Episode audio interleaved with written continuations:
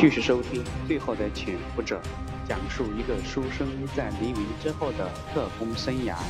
这一节我们接着讲万隆的第十五节——孪生汽车。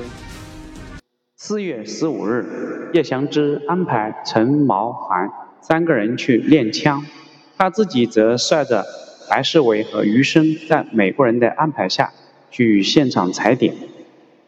第一个地方在机场外一个两层楼的空房子里面，三个人转了一圈，白世伟不满地嚷嚷道。这个地方距离目标区域接近一千米，虽然子弹射程能够够得着，但几乎没有成功命中的可能。看到叶宇两个人懵懂的眼神，他进一步解释：美国那把枪确实很好，但这是一千米，子弹飞过去需要一秒钟左右，这中间有重力影响、风向影响，除非撞大运。不然基本上是瞄着头都能打中屁股。余生倒也没说什么，这正是他希望的。叶祥之闭着嘴，一言不发。白世伟哼了一声，又说道：“不过这个地方的好处就在于撤退方便，一旦被发现，后面几步就是树林，藏几台车还是没有问题的。”白世伟的这个话让叶祥之也没有办法往下接。他群当没有听见，带着他们又去了下一个地点，在机场到代表团下榻酒店，一路都是风景宜人的热带景色，道路两边悠悠葱葱的棕榈树，在一个拐角的地方，他们下了车，这个地方就是美国人提前勘测好的狙击位置。白世维看了看地形，对这个地方还是挺满意的。这个位置理论上可以，你们看，我们的位置在转弯处的顶点，汽车经过这里会减速，而且我们可以打汽车的正面，也可以打后面，等于有两次机会，还是不错。由于这个点就是白世维负责的地方，他还特意趴下来看了看视野，听他他这么说，余生的脸色开始移重了。不过好在这个点还有陈林在。他相信陈林会有自己的选择。到第三个点的时候，几个人在印尼向导的带领下只能步行。由于距离代表团的酒店特别近，所以警戒线现在已经拉起来了。印尼的向导带着他们抄小路，隐蔽前行到一个三层楼的楼房，在一个空房间里面，向导打开窗户，将代表团酒店的大门指给他们看。白世伟只看了几眼，立刻惊呼：“这是一个绝佳的狙击位置，只有两百米左右的距离。按照美国狙击枪的性能，几乎就是指哪打哪。”这个话让余生心里开始哆嗦了。他意识到，也许明天自己就要在这里啊和台湾正式决决裂了。不论从哪个方面讲，他都不可能执行狙击命令。他甚至有可能要和自己的妹夫韩世昌决裂死战了。白世维领着余生走到窗口前看地形，也小声的对余生叮嘱道：“老弟，这个地方好虽好，但是一旦枪声响了，可就无法撤退，你要心里有准备。”余生感谢了白世维的提醒，其实这也是他自己想要的位置。他怀着复杂的心情望向酒店的大门。这个时候，有一辆汽车开到大门，从车里面下来一个身材高大的男人走进了酒店。余生瞬间觉得那个背影非常熟悉，自己应该在哪里见过。那可能是谁呢？当天晚上的晚宴非常丰盛，但是每个人都像是若有所思的样子。食不甘味。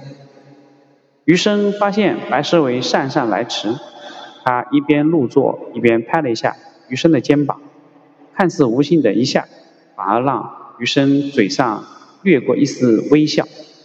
叶祥之向大家这个敬酒以后，公布了这次行动的奖励政策：打中目标两万美元，打死目标四万美元，这是一笔巨款。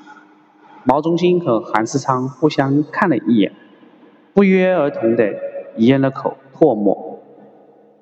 白思维想说什么，又咽了回去。只有毛中心说了一句：“有命拿，没命花呀。”叶湘之狠狠地瞪了他一眼。毛中心不再说话了。叶湘之掏出一叠照片，每个人分发了三张。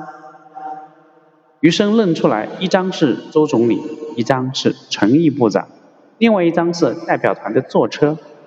余生看到陈林的手在照片上轻轻地摩擦着，他理解陈林的感受，这是一种复杂的情绪。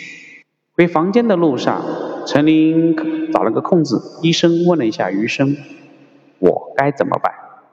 余生冷静的回答：“按你想的去做就行了。”就在大家要回房间的时候，那位美国武官突然出现。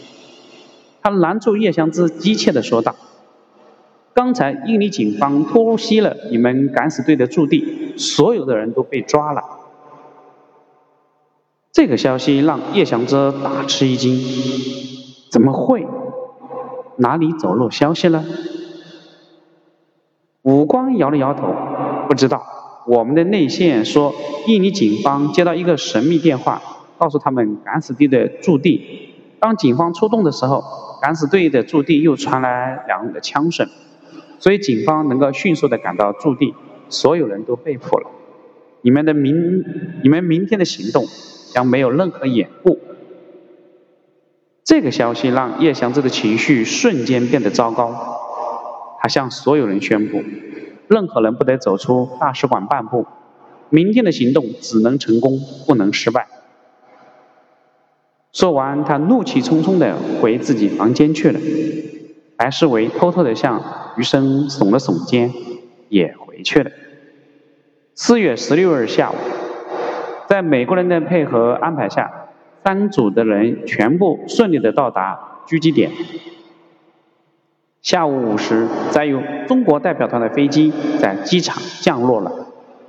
叶祥之在那个空房间里面用望远镜仔细观察。毛中心在旁边紧张地盯着瞄准镜，他的手指搭在扳机上，等待着开枪的命令。和想象的不大一样，不是领导人自己下飞机，而是一群的人跑到机舱口，簇拥着机舱的人下飞机。从望远镜里面只看见一群人络绎不绝地从飞机上下来，就是分不清哪个是目标人物。毛中心在旁边焦急地问叶祥之：“怎么办？叶主任，我看不清目标，要不要我打一枪试一下？”叶祥之果断地阻止了毛中心的冒险：“不行，太冒险了，这可能打草惊蛇。真没想到他们这么警惕。放心，即使我们这里不能开火，下面还有两个点。”人群簇拥着几个人上了代表团的专车。叶湘之果断让毛中心自己先撤，他迅速地登上旁边一台准备好的汽车，汽车猛地一窜，开上了公路。